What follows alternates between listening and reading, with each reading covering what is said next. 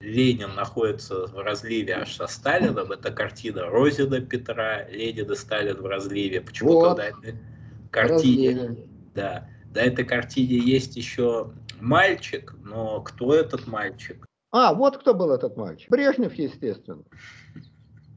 Естественно, это был Леонид Ильич. Ему было как раз 11 лет. И вполне естественно, что сын рабочего э, Ильи Яковлевича Брежнева был послан большевистской организацией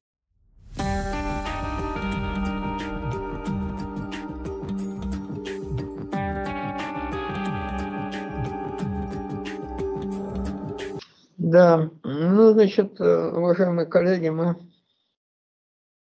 продолжаем, значит, историю ВКПБ. А сегодня у нас на очереди, хронологически мы двигаемся, сегодня у нас на очереди, значит, события июля, августа, может быть, сентября, если удастся, ну, скорее июля-август 2017 года событий. В это время, в 2017 году, каждый месяц был, конечно, набит событиями по самой завязку. Невероятно много. Значит, и вот сегодня речь пойдет всего-то за два месяца про июльское выступление против Временного правительства. Отдельный вопрос, насколько оно было организовано большевиками или не организовано большевиками. Вот, июльское выступление, затем шестой съезд РСДРП, то есть большевиков, не РСДРП вообще, а РСДРП в скобках Б.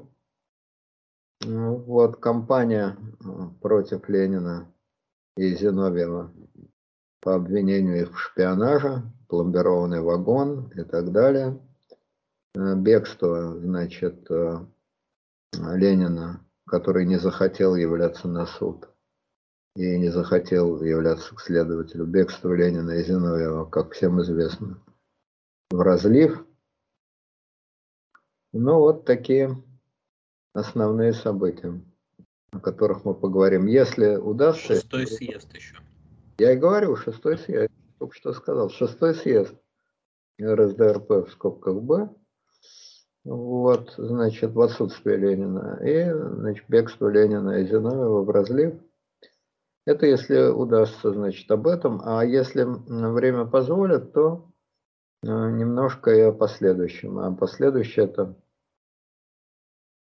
государственное совещание, которое было в Москве, и так называемый Корниловский мятеж. Но едва ли мы сегодня успеем это дело влезть. Значит, работа будет построена так, что в основном будет говорить Ибрагим, он больше в теме, я буду по мере сил суфлировать. Ну и скажу вот вводное, может быть, еще заключительное слово. Значит, вводное слово, которое я хочу сказать, оно вот о чем. Напомнить просто. Напомнить исходное, краткое содержание предыдущей серии. Исходное, значит, положение, о котором идет речь. Первое, самое главное. А, продолжается свободное падение вниз всей системы управления страной и в том числе Временного правительства.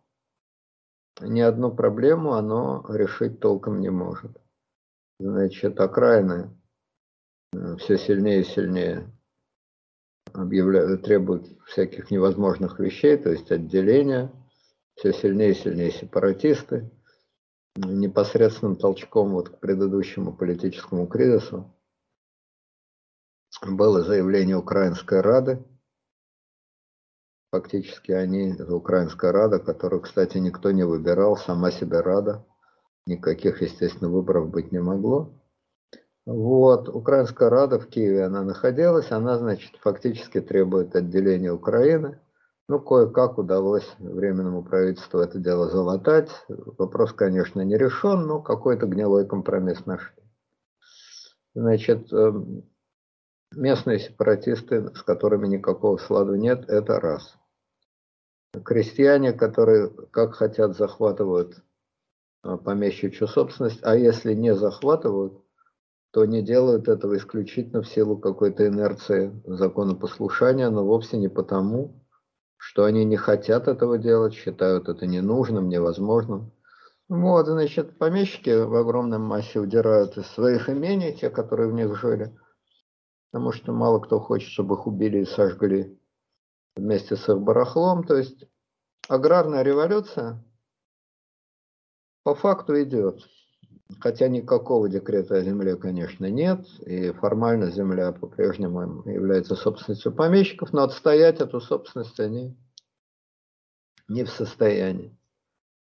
Ну, это основная часть э, преступлений против собственности, но с другой стороны, в городах, конечно, преступность достигла такого уровня, которого может достичь преступность, когда полиция бездействует. Смертная казнь отменена, полиция вся вроде бы на месте, уголовная полиция, но опять же, чтобы вас убивали, никому не интересно. Нет полиции милиция, которой нет тоже. То есть полиция распущена как часть старого порядка, а милиция она есть, но ее нету, она тоже такая полубандитская там, где она есть. А разве старые полицейские чиновники МВД их выгнали? Они не остались разве на работе? Ну, у кого как. Жандармов точно всех повыгоняют. Ну, жандармов понятно, а МВД это департамент полиции. Ну, хаотическое состояние хаотическое состояние. Некоторое представление об этом может быть у тех, кто помнит 91-92 год. Но естественно, что в 17 году развал был гораздо больше. Потому что в 91-92 хоть какая-то власть была. А в 17-м власть просто осыпается. Она не может рухнуть в такой большой стране в один день. И она просто свободно падает Пазл рассыпается, но ему нужно какое-то время на то, чтобы рассыпаться. Значит, аналогичная экономическая ситуация соответствующая. То есть рабочие требуют невозможных вещей, повышения зарплаты там в 2-3 раза. А, значит, капиталисты на это отвечают локаутами.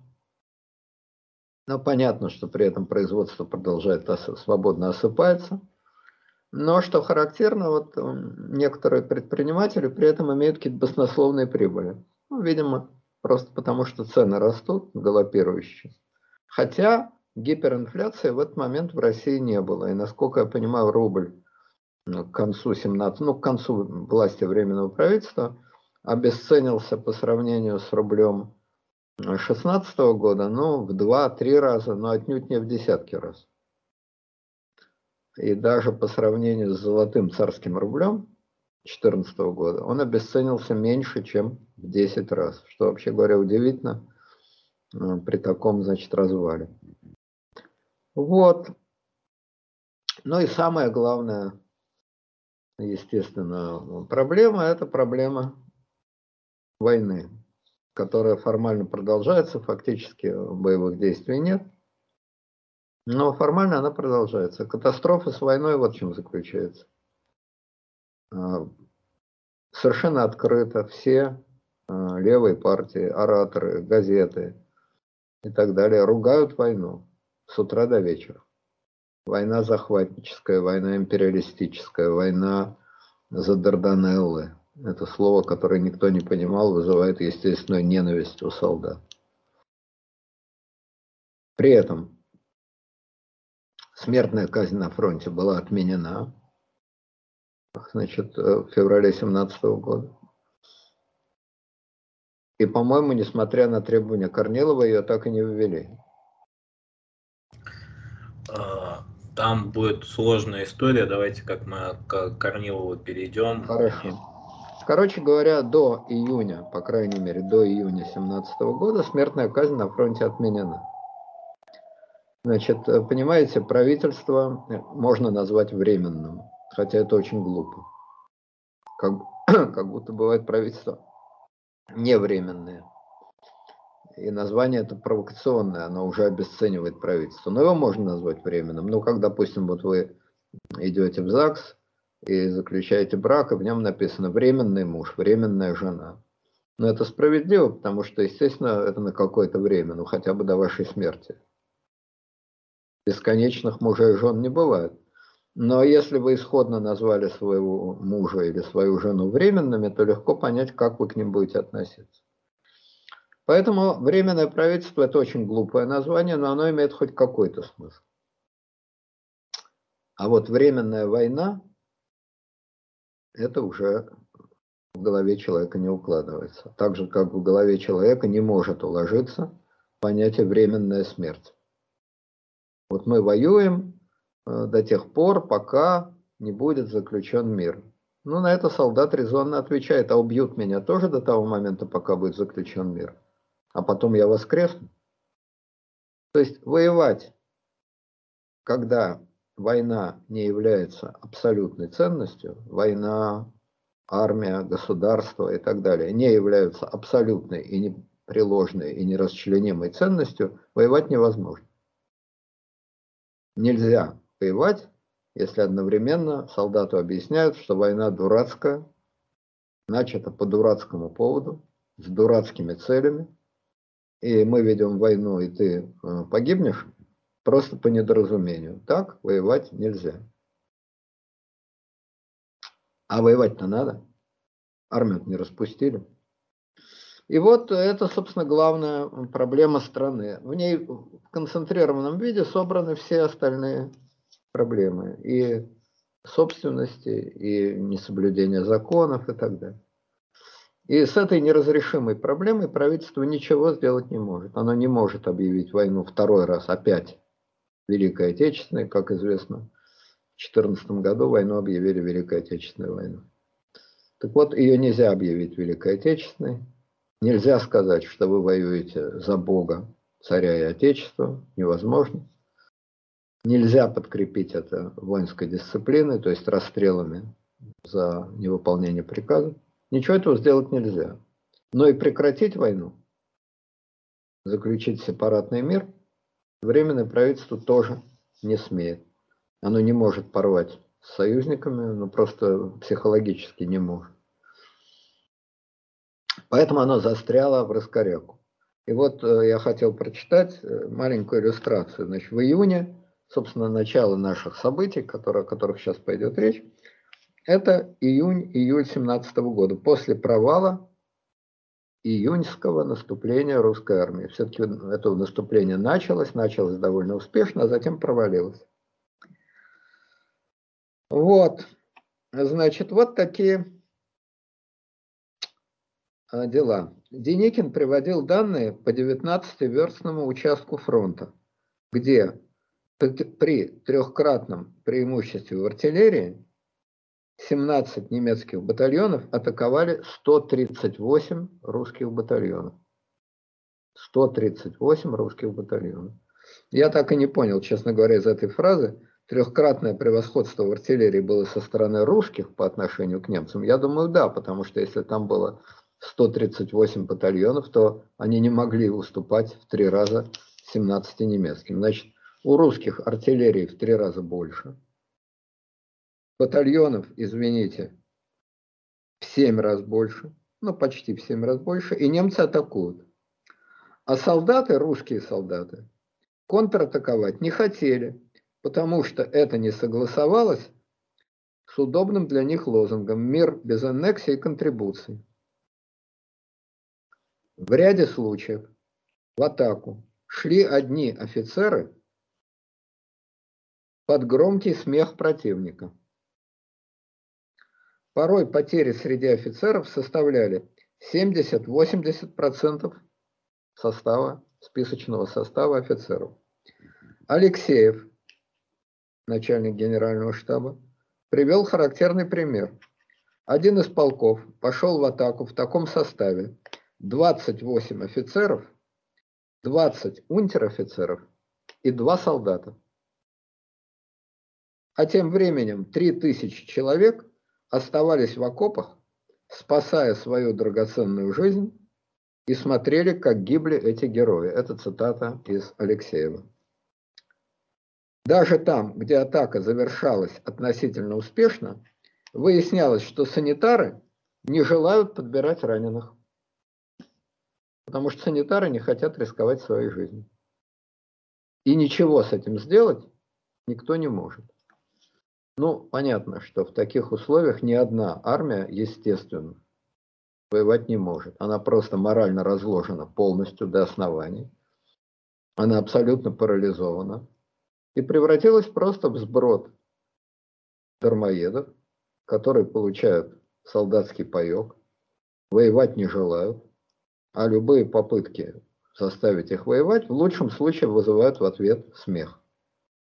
И больше ничего. Вот такая обстановочка на фронте, соответствующая, сообщающиеся сосуды, обстановка в стране и нарастающий паралич власти, который проявляется в знаменитой словесной дуэли на первом съезде Советов. Значит, надо добавить, что в это время происходил первый съезд Советов рабочих и солдатских депутатов. Председательствовал на этом съезде Церетели. И дальше вот знаменитая, значит, сцена, которая мифологизирована советской пропагандой. Согласно советской пропаганде, э, Церетели, значит, говорит, что нет ни одной партии, которая сейчас сказала бы, дайте нам власть, и мы сможем провести политику иную, чем временное правительство. Сможем, попросту говоря, спасти ситуацию. И якобы в этот момент с места встал Ленин и сказал, есть такая партия, это партия большевиков. Кстати, это сцена, где Ленин встает в зале, поднимает руку и говорит, есть такая партия, это напоминает аукцион. Вот идет такой аукцион по продаже России, желающих нет, Церетели с молоточком, молоточек поднял над трибуной, а ударять нечего, никто не покупает. И вдруг, значит, Ленин поднимает руку и говорит, мы. Ну и Церетели ударяет молоточком, продано. Значит, это, естественно, это 12 стульев, когда Остап поднял руку и сказал 200. Там до этого все, значит, цену, понимаете, 200. Купил. Вот, в действительности это было не совсем так, потому что не с места Ленин это крикнул, а он это сказал, выйдя на трибуну, но разницы в сущности абсолютно никакой нет. По сути, было именно так. Э, именно так не только на словах, но и на деле, потому что в этой ситуации свободного падения лифта, свободного падения лифта, была только одна сила, только одна партия, которая, очевидно, этому свободному падению свободно, открыто радовалась. Это была партия большевиков. Потому что она из этого лифта вышла, она стояла вне лифта, и она радовалась падению лифта. Большевики были пораженцы. И хотя они прямо не могли сказать штык в землю и сепаратные переговоры, это сказать было невозможно, их все-таки под суд отдали. Но фактически они говорили именно это. Они постоянно говорили об, ужас, об ужасах войны, как будто солдаты сами не знают, какие это ужасы. Но одно дело, когда ты сам знаешь, а другое дело, когда это говорят вслух, когда это легитимируют, когда это говорит политическая партия, когда это говорят ораторы. То есть твоя личная ненависть к войне, твой страх, твое желание прекратить получает оправдание. Ну вот, они постоянно говорили об ужасах войны, и ни слова, ни, ни слова, никогда не говорили о верности союзникам, о необходимости спасать страну, о том, что нельзя заключать сепаратные меры и так далее. Те большевики, которые в начале 17 года так говорили, то есть Каменев, они оказались в меньшинстве, Ленин их загнал под лавку, и они оттуда не смели пикнуть. То есть фактически, не говоря прямо про немедленное прекращение войны, большевики именно за это и агитировали. Вот, это была первая очень сильная сторона большевиков. Они были единственные, кто не был раздвоен. Все остальные были раздвоены. Одной половиной мозга кричим об ужасах войны, другой половиной мозга, одной половиной языка даже, давайте так, одной половиной языка говорим об ужасах войны, другой половиной языка говорим о необходимости верности союзникам, довести дело до мирных переговоров и так далее. То есть это тупик. Моральный, психологический тупик. Это первое. А второе, большевики были единственной партией в России, крупной партией. Ну, были еще анархисты, конечно. Вот. Но большевики были единственной крупной партией в России, которая имела э, кстати, анархистов я тут зря приплел, анархисты были против войны. Но вот вторая особенность большевиков была уникальна абсолютно. Это была твердо организованная, монолитная, с одним неприкасаемым вождем, бюрократическая, бюрократически мафиозная, очень твердая структура. Больше таких твердых, четких структур во всей стране не было, нигде ни в чем. Вполне естественно, что в условиях распада системы единственная твердая и ясная часть обречена на успех. Собственно, это и есть то, о чем я говорю, что вот это, это и есть великое достижение Ленина. Он мог делать массу ошибок, глупостей, промахиваться тут, промахиваться здесь, но это не имело абсолютно никакого значения. Если у вас есть волшебная палочка, то какие бы глупости вы ни делали, это не имеет значения. Все равно у вас в руках волшебная палочка. Вы ее махнете, и все, что вы делали до этого, стирается. Вот такая исходная картина, так сказать, увертюра. Увертюра к той опере, которую вы сейчас, я надеюсь, услышите. Да, уважаемые слушатели, я начну как это полагается, сначала, а точнее даже с прошлого конца. Вот э, у нас мы остановились, я напомню, на разгроме э, особняка или дачи Дурново. 2 июля, так или иначе, эта история закончилась. То есть власти очистили дачу Дурново от анархистов.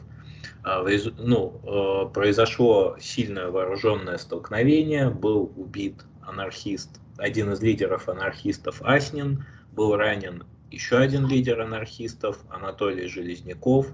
Он потом э, еще всплывет, это такая довольно-таки важная фигура, но позже, я думаю, те, кто более-менее э, учили историю, хорошо знают эту фамилию, но так или иначе одним из лидеров этого восстания был и матрос Железняк. На 2 июля эта история закончилась. А 3 июля агитаторы со стороны анархистов приехали в первый пулеметный полк. Надо понимать, что параллельно с этим происходила история распада правительства. То есть э, в результате вот всех этих танцев вокруг Центральной Рады из правительства вышло пять кадетов. Это кадет Шаховской, Мануил, Мануилов, Шингарев, Степанов, Некрасов. Соответственно, это министры Временного правительства, ну, Некрасов это министр путей сообщения, Мануилов просвещения, Шингарев финансов там и так далее. Ну, и, соответственно, министр государственного презрения князь Шаховской. Ну, под государственным презрением подразумевали социальное обеспечение. Вот. То есть возник правительственный вакуум. Возник правительственный вакуум, с одной стороны. С другой стороны, возникает мятежный первый пулеметный полк. И этот мятежный первый пулеметный полк, он был только поднят анархистами. Он был поднят анархистами э, по двум причинам, даже, наверное, по трем причинам. Первое – это попытка разгрома самих анархистов. Э, второе – это провал наступления то есть было понятно, что э, сейчас самый лучший момент. Нас ведут на бессмысленную бойню и все такое. А, и третий момент – это вот этот правительственный вакуум. То есть нужно ударить по правительству в тот момент, когда, когда оно находится в максимально слабом состоянии. То есть когда из него вышли кадеты, которые сторонники единой неделимой России. И если большевики первое выступление июньское пропустили, то второе выступление, то есть второй, вторую подачу, которую им закидывают анархисты, они пропустить никак не могли, потому что они бы тогда окончательно бы себя дискредитировали бы, показали бы себя оппортунистами, соглашателями с буржуазией. А, в общем, они бы разочаровали свою вот эту референтную аудиторию, вот эту массу дезертиров. Это с одной стороны. С другой стороны, если они примыкают к этому выступлению, то они ставят себя вне закона, они получают как бы удар со стороны правительства, и их ждет судьба анархистов. То есть анархисты, которые начинают потихоньку тонуть сами, тянут за собой след и большевиков. В любом случае, большевики находятся в ситуации цукцванга. А, то есть цукцванг – это положение на шахматной доске, при котором любой ход ухудшает заранее положение на доске. Итак. Я только вот... на секунду один штрих такой внесу, ладно?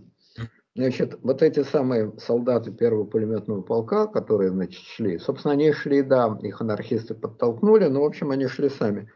Интересно, что на их знаменах были лозунги. «Да погибнет буржуазия от наших пулеметов. Берегись, капитал, булат и пулемет сокрушат тебя». По-моему, очень симпатичные такие лозунги. Действительно, живое творчество масс, как говорил Ленин. Вот оно, действительно живое. Да, да извините, я перебил.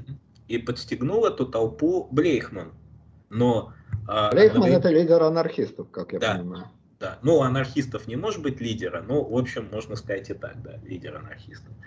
А с другой стороны, а, в этом первом пулеметном полку действует большевик Раскольников.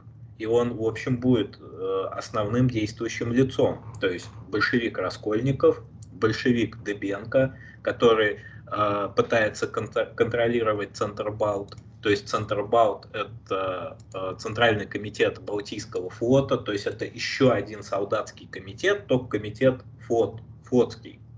Но Дебенко его плохо контролирует. Раскольников не контролирует этот первый пулеметный полк никак. На стороне большевиков э, стоит второй Э, пулеметный полк, он более большевизирован. Первый пулеметный полк, э, по воспоминаниям Суханова, это абсолютно разложившаяся, как вот он как так писал, это разложившаяся человеческая масса. То есть э, это, попросту говоря, такое, сложно сказать, что их и анархисты контролируют. Они действуют хаотично. И одним из их лозунгов будет – а, во всяком случае его провозгласит Брейхман, а, нас организует улица. Наша задача одна – свергнуть временное правительство. Я тут еще процитирую Суханова как раз. Суханов описал следующую картину.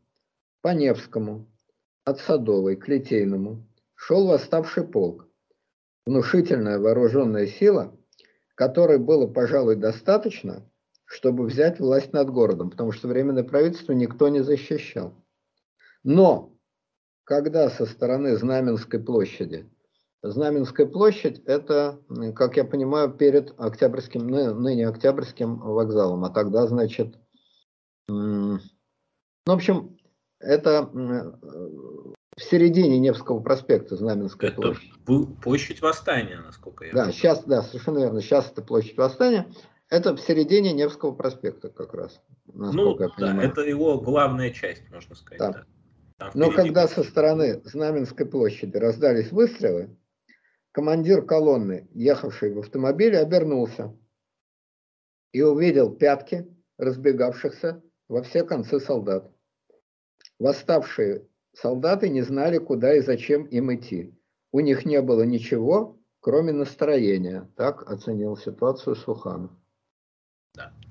И э, помимо Раскольникова, который участвует вот в этом движении первого и второго пулеметного полка и как бы является вместе с подвойским представителем большевиков вот в этих разагитированных э, солдатских частях, э, в Совете действует, с одной стороны, Каменев, который сразу относится, э, ну, он работает в, в ЦИКе Советов, а, он относится скептически к этому выступлению и является ярым противником этого выступления. С другой стороны, а, умеренной фигурой, это, пожалуй, звучит немножко пикантно в нынешних реалиях, самым умеренным большевиком считается Сталин. Сталин контактирует с Чхиидзе, с Церетелли, а, он пытается лоббировать вот эту вот, ну, пытается лоббировать промежуточную позицию, то есть он не может заявить полностью отвергнуть э, точку зрения Каменева, поскольку тогда он просто становится такой Раскольников номер два, только в Совете. С другой стороны, он не может и открыто поддержать это выступление. Вот. И получается вот такая странноватая история, что централизованная, крепкая, сильная партия находится в состоянии полного раздрая. Она не знает, что ей делать с этим выступлением. И тут, наверное, наши слушатели уже дошли до такой нехитрой мысли, как «А где же Ленин?» А Ленин, а Ленин в Фаросе, ой, простите, в Финляндии. Но, в принципе, э, если бы у него была бы дача в Фаросе, он был бы, наверное, в Фаросе. Но Ленин дача... находился на даче Бонджа Бруевича да. в городе Найволь. Это, видимо, Выборгская губерния, где-то рядом с Петроградом. Ну да, Финляндия, Выборгская губерния, да, рядом с Петроградом. Видимо, километров где-то 20-30, вот как-то так, да. может побольше. В общем, Ленин в Фаросе. Вот. А, и он 3 июля еще ничего не знает об этом выступлении. И происходит такая история, что 3 июля посылают за Лениным, который в это время находился в Финляндии и не знал о начавшихся выступлениях столицы. Из набора «Правды» было изъято обращение ЦК с призывом к сдерживанию масс. И на следующее утро газета вышла с белой дырой в тексте. Ленин позднее объяснял, что решение принять участие в вооруженной демонстрации было исключительно для того, чтобы придать ему мирный и организованный характер. Да, выступление с оружием для того, чтобы придать ему мирный и организованный характер. Нет, ну с оружием солдаты выступали, а большевики просто, по-видимому, не, искренне не знали, как им поступить в этой ситуации. Потому что вы же правильно описали дилемму. Восстание было для них гром среди ясного неба, они его не готовили.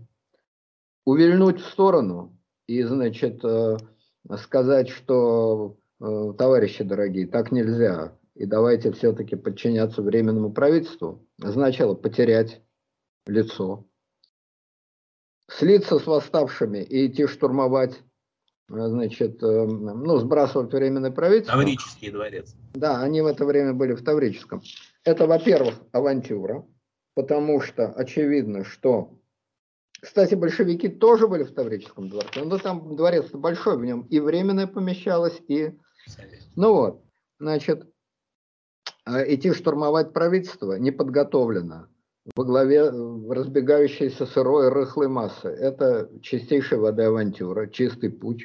Поэтому они были, так же как и само временное правительство, они были в идиотском положении. Любопытно, что в это время возник слух, в газетах писали. Вероятность, ну, в общем, возник слух, что Ленин, оказывается, никуда не уезжал, а скрывался среди солдат Павловского полка. Внимание, надев мундир этого полка. Люди готовы были поверить, что павловцы его прикрывали, а он изнутри их баламутил. Вот такие вот фантастические слухи возникали, знаете. Да.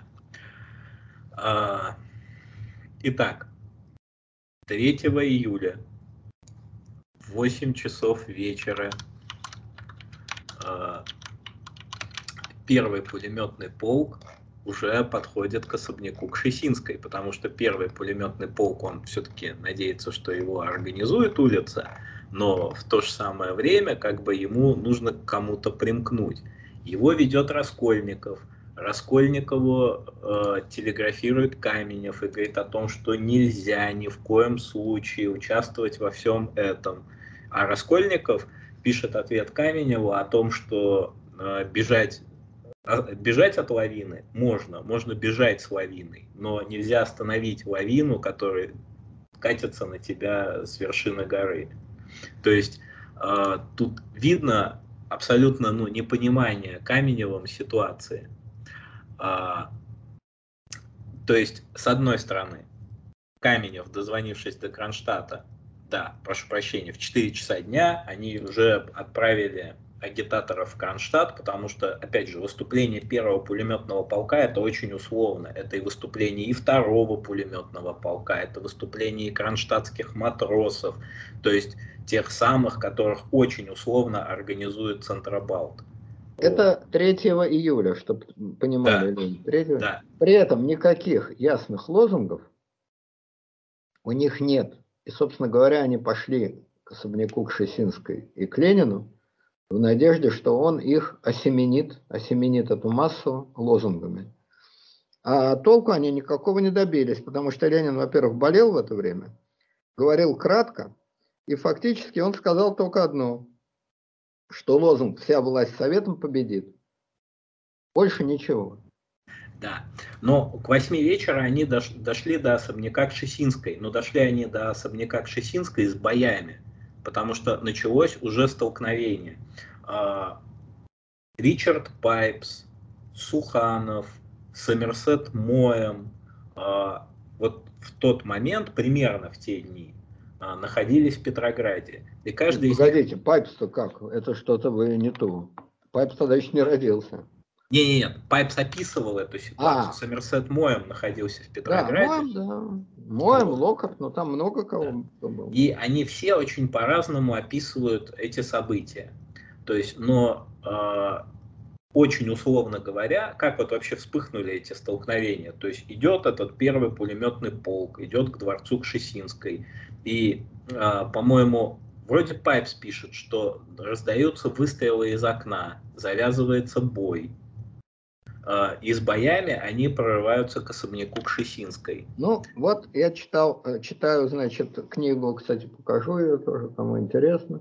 Это хорошая книжка, добросовестная, Булдаков и Леонтьев. Это на историки современные. Вот, вот они пишут. Настоящее сражение произошло около Литейного моста. Ну, те, кто знают Петроград, понимают, где это. А что там произошло? Там солдаты открыли огонь по казакам.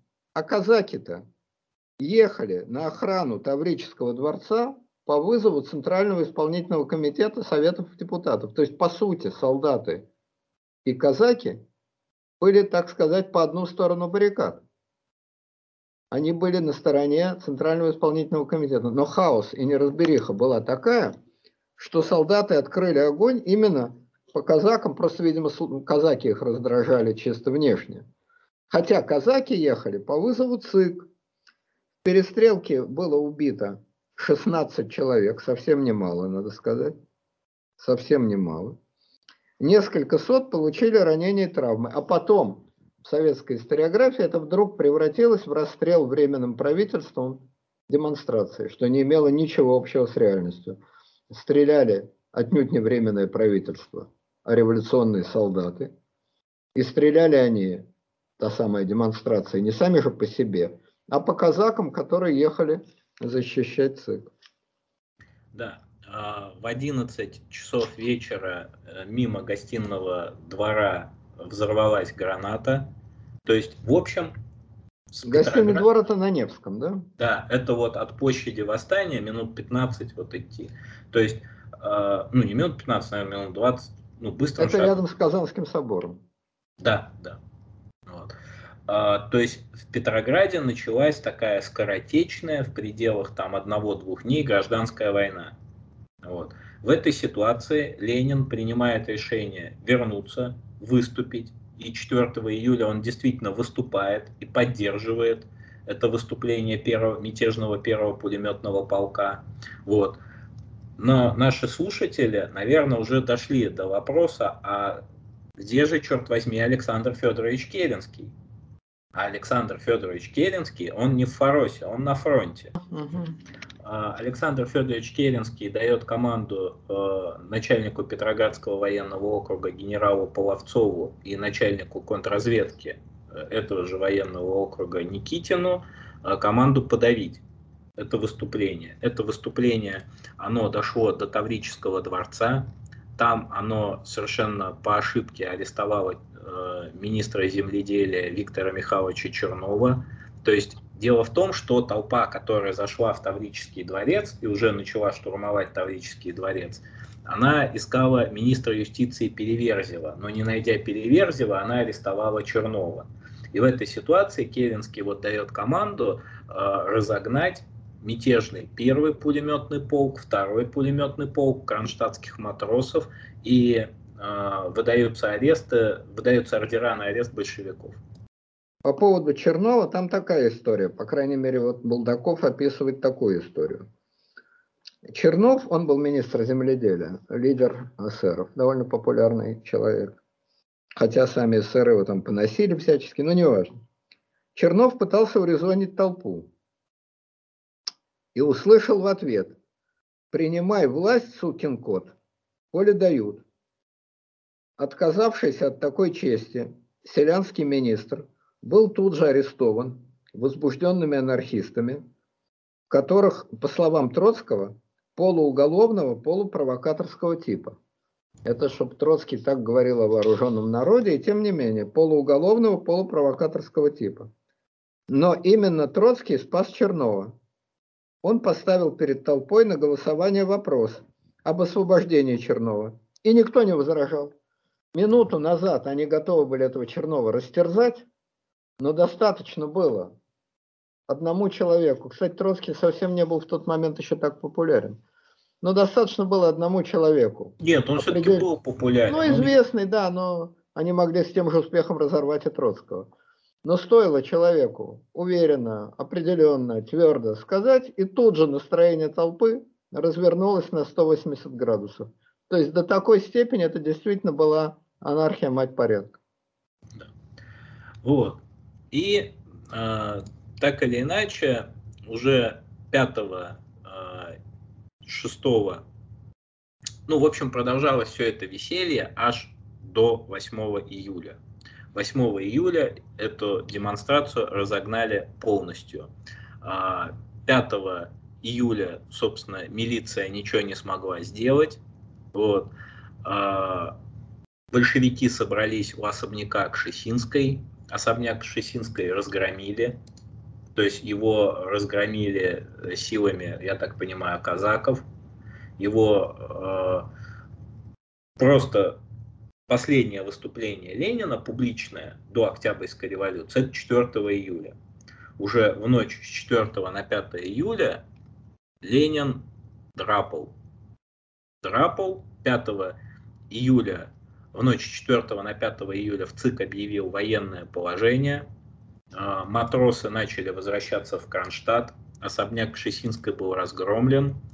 А, военные разгромили дом Стеклова, который в тот момент был меньшевиком и вообще был не при делах.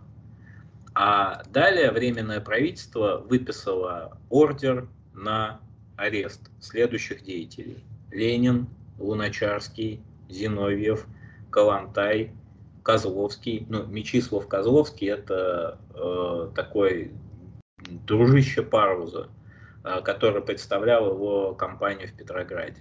Это сам Парвуз, это Ганецкий, это Суменсон, Евгения Маврикиевна Суменсон, это сестра Ганецкого. Она выполняла роль э, бухгалтера в компании э, Парвуза. Это Федор Раскольников, это большевик Рошаль. Большевик Рошаль это помощник э, Раскольникова по вот всем этим подвигам первого пулеметного полка. А Дебенко, Павловский, Подвойский? Э, Дебенко, Подвойского, по-моему, не арестовали. Но, во всяком случае, точнее, их уже арестовали, они а, были на допросе, да. А ордер на арест выдали вот этих деятелей. Троцкого, к слову говоря, тоже арестовали. Троцкий уже постепенно переходит на э, большевистские позиции. Начинается расследование комиссии Временного правительства о, о причастности большевиков э, к немецкому генштабу.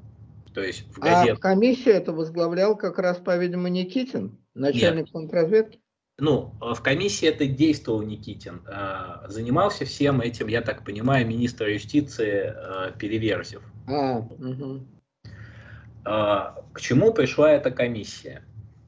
И тут, наверное, я бы остановился поподробнее на вот этой самой истории о немецких деньгах. Да, давайте подробно расскажем, потому что там большое дело. Значит, я просто вводную маленькую скажу. Естественно, разговор о том, что Ленин немецкий шпион, возник сразу в тот день, когда он приехал в Петроград через Германию в пломбированном вагоне. Но я уже говорил, что значит, матросы, которые его встретили, устроили торжественный караул там, и так далее, и так далее, они же на следующий день буквально написали, что если бы мы знали, что он приехал через Германию, то мы бы ему вместо торжественного караула выгнали бы его обратно в Германию, катись откуда приехал. Поэтому разговоры о том, что большевики немецкие агенты, они возникли с первого дня. Объективная причина, она понятна. Ищи, кому выгодно. Большевики разлагают армию. большевики делают все, чтобы развалить власть, вывести Россию из войны и так далее. Кому это выгодно? Ну, ясно кому. Немцам, конечно, кому же еще. Поэтому, по логике, ищи кому выгодно, большевики, несомненно, немецкий агент. И, значит, ну вся, собственно говоря, вся э, буржуазная так называемая пресса, то есть вся пресса, кроме, значит, э, социалистов, она именно об этом и писала э, постоянно, весь 17 год. Но это были цветочки. А, значит, ягодки начались как раз в июле, потому что до этого были общие разговоры, да, агенты, да, шпионы, да, то, да, все. Такая, значит, была даже частушка. Германщики-чеки, шпионщики-чеки, Вильгельмовы трепачи. Вот, но это так вообще. А тут началась совершенно конкретная, совершенно конкретное обвинение с названием лиц, с названием денег, значит, с указанием путей передачи этих денег и так далее. То есть это совершенно в другую плоскость перешло. Да, схема была следующей. Как большевики получали деньги э, на подрыв России-матушки. Э, в Стокгольме действовала экспортная импортная компания Парвуза. Э, то есть она продавала в Россию и вывозила что-либо из России, точнее как, она продавала в Россию э, какие-то материалы, там, карандаши, там, э, всякую, в общем, ширпотреб. То есть, попросту говоря, обычный ширпотреб. А представитель... Презервативы вроде Ганинским, презервативами торговал? Ну, на, назовем это товары народного потребления, не суть важно какие. А, представителем в Петрограде э, был большевик Козловский. А, бухгалтером этой компании была а, Евгения Маврикиевна Суменсон, то есть а, та самая двоюродная сестра Ганецкого. И вот, казалось бы, схема. То есть под видом продажи товаров переправляют деньги в Петроград.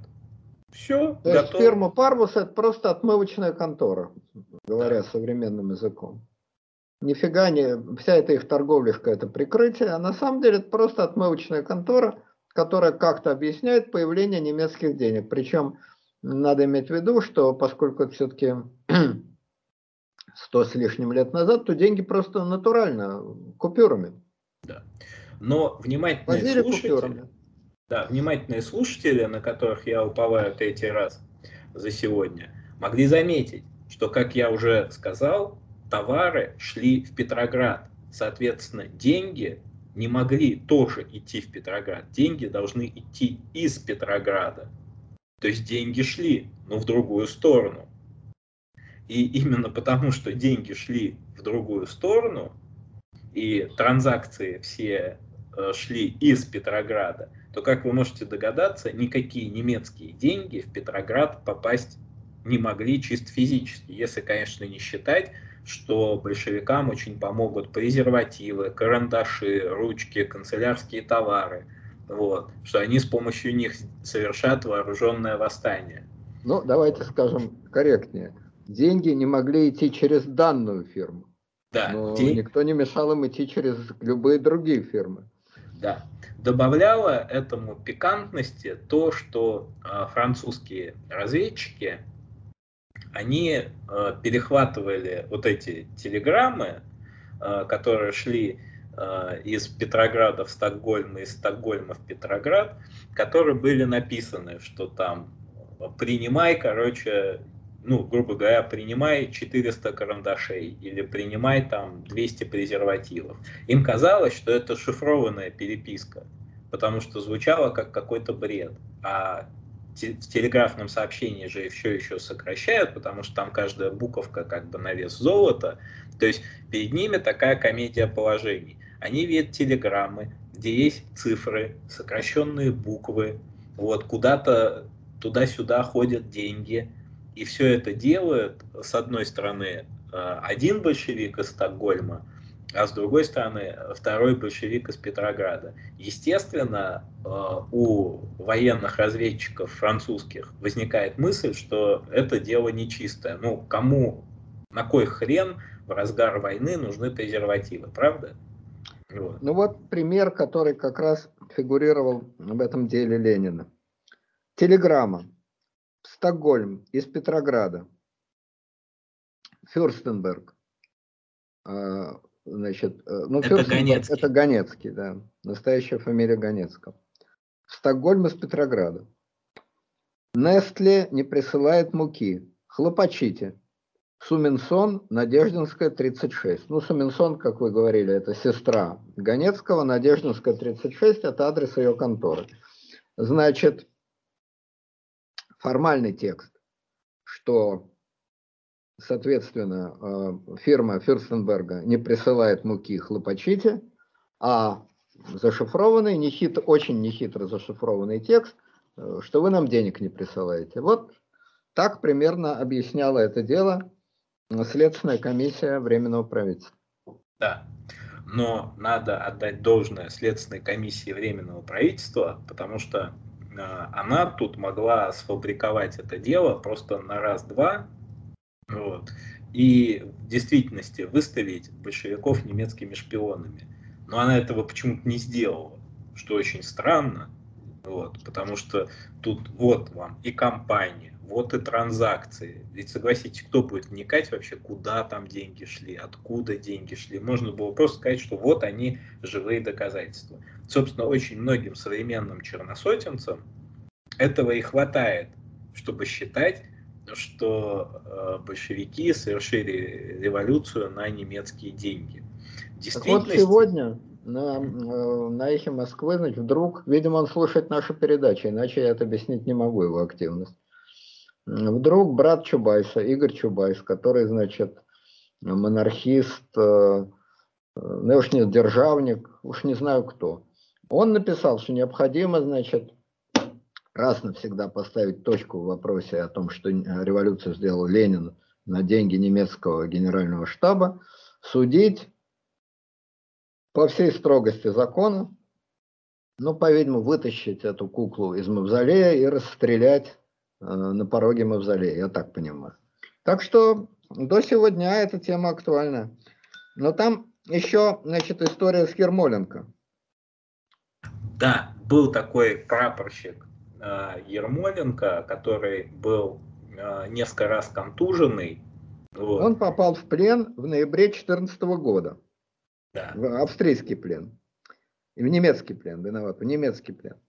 Завербован немецкой разведкой а в апреле 2017 года был отправлен в Россию для того, чтобы заниматься разложением армии. Конкретно этот самый Ермоленко был связан как раз с Украинской Радой, с украинскими националистами.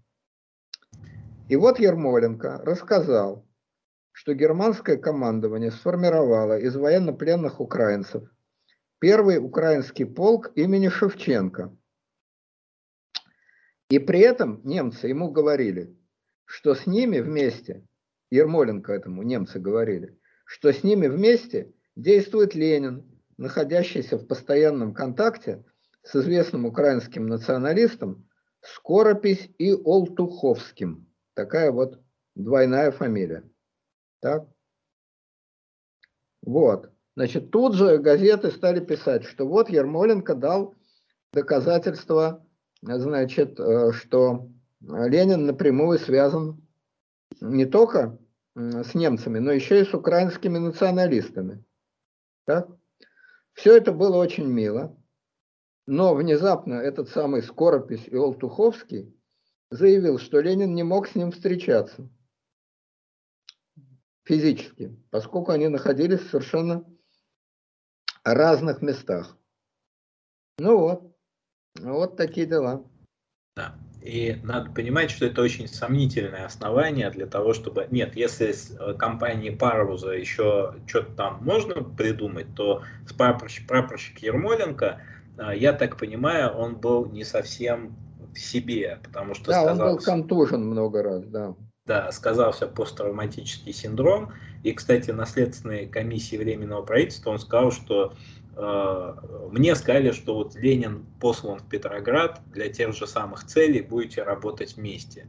Но уж Ленин, который работает вместе с украинскими националистами, то есть э, союз Ленина и Петлюры, представить себе очень сложно. Ну, во всяком случае, в помощи Ермоленко Ленин точно не нуждался. Вот в чем он, безусловно, не нуждался, так это в помощи прапорщика Ермоленко. Ну, еще одну версию намечали, значит, что немецкие деньги шли через Красина. Тоже такой вариант, значит, связи. Да, Леонид в общем, Борис, это Борисович дело... Красин это, это такой э, деятель, который был очень за границей, да, связан. Да, э, в общем, Он... это дело такое, что я бы сказал так, вот на сегодняшний день все немецкие архивы, естественно, открыты, читай не хочу. Значит, ясно одно, по-моему, вот не вызывает никаких сомнений, что немцы, немецкое правительство, Минфин и Deutsche Bank, так, они действительно выделяли большие деньги и не могли не выделять, это абсолютно логично, на то, чтобы выбить Россию из войны. И эти деньги должны были идти всем э, силам, которые выступали против войны. Да и некоторым э, людям, которые выступали с более патриотических позиций, тоже платили. По крайней мере, среди эсеров, вот я в прошлый раз зачитывал эту информацию, ходили упорные слухи, что Чернов получает немецкие деньги. Вот тебе, пожалуйста, министр временного правительства. Что они помогали украинским националистам? Ну, естественно, помогали. Тем более, что вот эти самые полки, полк имени Шевченко был вообще сформирован в Австро-Венгрии. Так? Что они выделяли деньги для большевиков, не вызывает ни малейших сомнений. Сумма непонятна, но дальше, вот действительно, дальше начинается полный туман сколько все-таки они выделили именно большевикам. Немецкие архивы на эту тему молчат. Значит, общая сумма, э, выделенная на всю эту пропаганду, на всех в России, составляла 50 миллионов немецких марок. Э, то есть около 10 миллионов долларов. Это очень большие деньги по тем временам. Но это как сейчас, там, не знаю, ну, тоже не очень большие, кстати. Но это как сейчас пара миллиардов долларов. Не бог весь какие деньги. Ну, ну вот. Значит, какая часть предназначалась для большевиков, непонятно. Шли ли они через парусов все-таки или нет, непонятно. Какую часть парус элементарно стибрил, это, пожалуй, самый интересный вопрос. Судя по всему, что мы знаем о парусе, он должен был украсть практически все. Не такой он был человек, который будет вышвыривать деньги неизвестно на что, на революцию. Это все очень мило, он был сам революционер, автор книг, там то все пятое, десятое, но это так, теория. А когда дело доходило до денег, то, значит, э, он, конечно, украл львиную долю.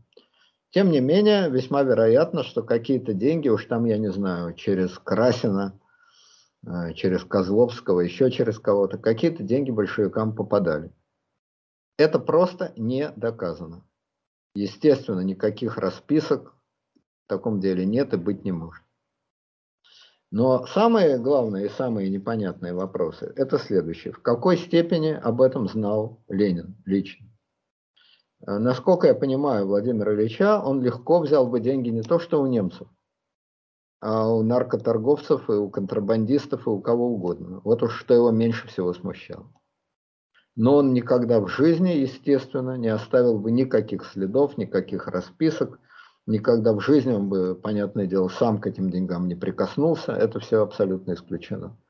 А что э, мог бы дать распоряжение взять, без вопросов. Но, но нету этих распоряжений, никаких следов этих распоряжений нет вывести напрямую на Ленина, но абсолютно невозможно. Так же, как невозможно вывести напрямую, допустим, на Сталина в деле об убийстве Кирова. Невозможно. Ну, так же, Парвус, как... Парвус пытался с ним встретиться в Стокгольме, потому что Ленин в своем пломбированном вагоне, он же и через Стокгольм проезжал. Ну да.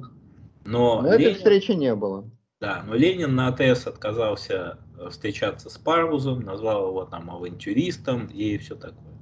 Но с Парвусом в Стокгольме встречался Радок, который, естественно, контактировал с Лениным. Но опять же, ну встречался.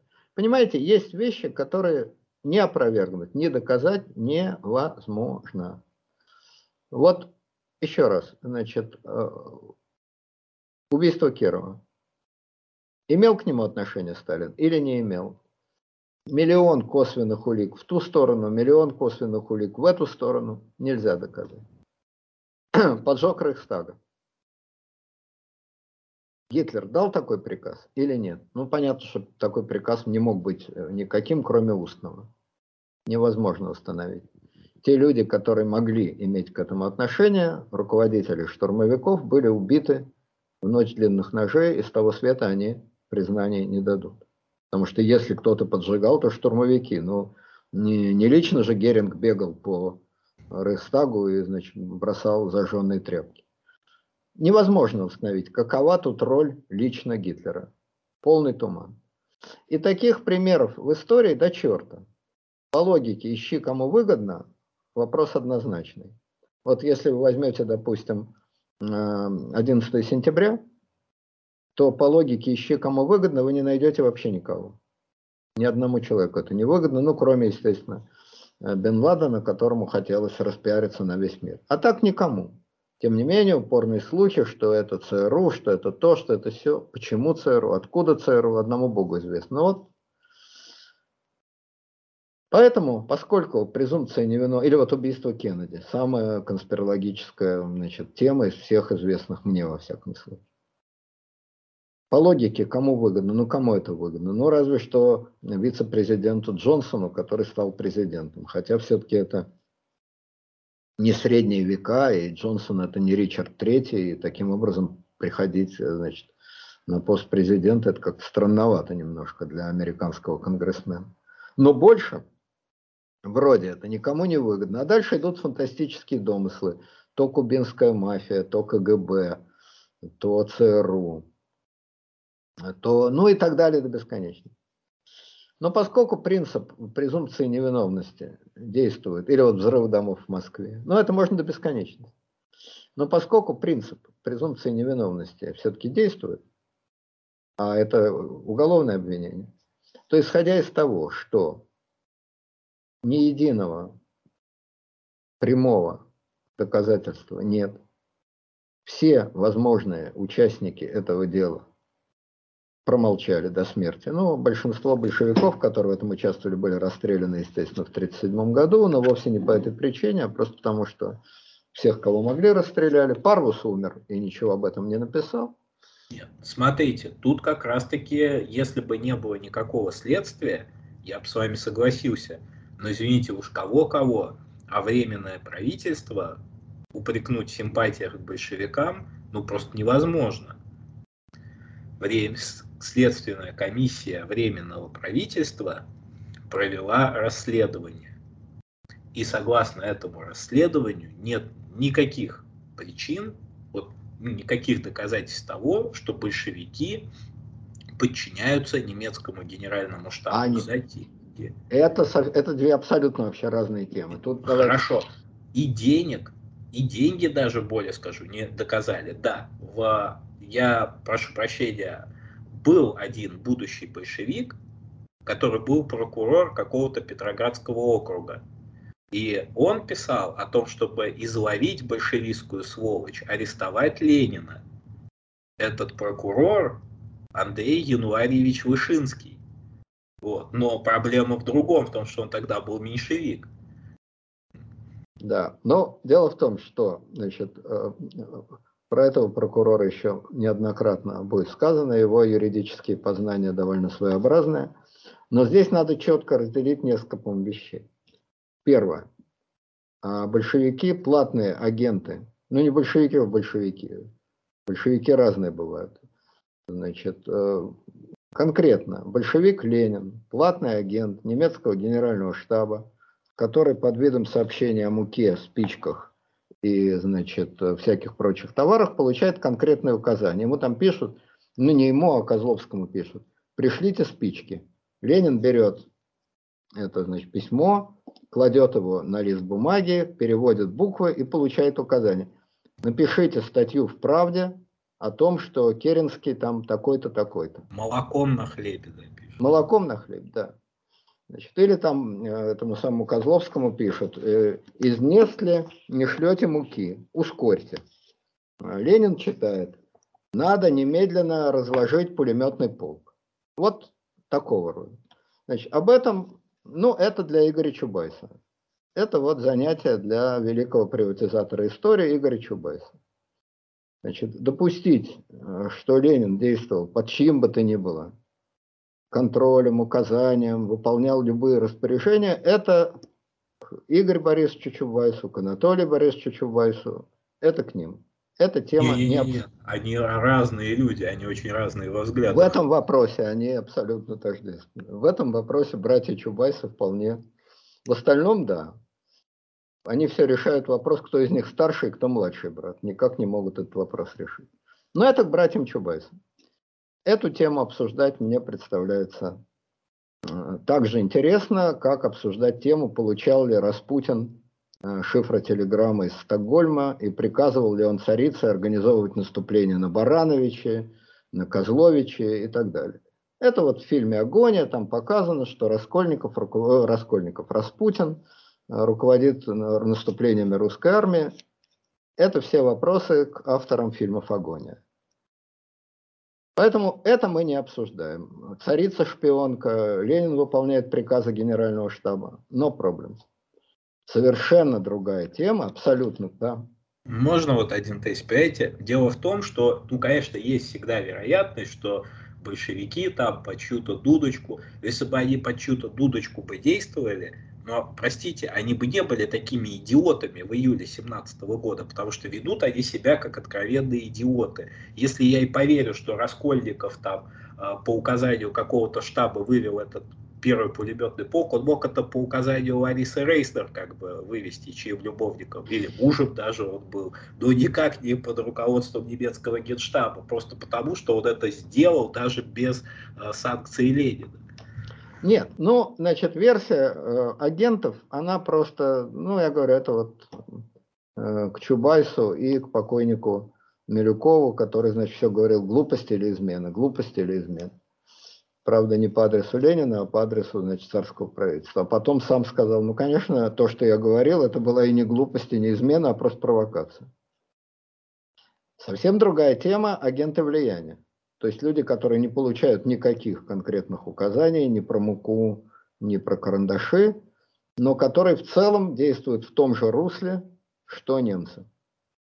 И третья тема – не агенты влияния, а просто люди, чьи интересы на данном отрезки совпадают с объективными интересами немцев. Вот по третьей теме спора нет. Большевики, несомненно, делали то, что было нужно немцам. То есть они делали то, что было нужно им, большевикам, и плевать они хотели на немцев, но это полностью совпадало на 100% в 17 году. На 100% совпадало с интересами немцев. Они не были ни агентами, ни агентами влияния. Ни о каком контроле, ни о каких указаниях, ни о каких самых осторожных советах речи идти не могло. В советах Ленин не нуждался. А вот в деньгах нуждался. И поэтому возникает следующий вопрос. Еще раз, тот же самый роковой вопрос. Так все-таки, да, не агенты. Не агенты влияния. Но деньги-то вы получали, ребята, или не получали? Вот на этот вопрос ответа нет. Это не доказано. Если получали, то следы конкретные не прослежены. Те следы, которые намечены, никуда не привели. Разговоры про Красина, про Суренсон и так далее сами по себе очень увлекательны. И вполне возможно, что очень правдоподобно. Но не пойман не вор. Презумпция невиновности, еще раз, никто не отменял. Следовательно, тот вывод, который я, э, по-моему, любой нормальный человек может сделать. Кому выгодно? Немцам выгодно. Совпадали интересы? На 100% совпадали. Давали немцы деньги? Безусловно, давали. Кому давали? Парвусу давали. Доходили эти деньги от Парвуса до большевиков?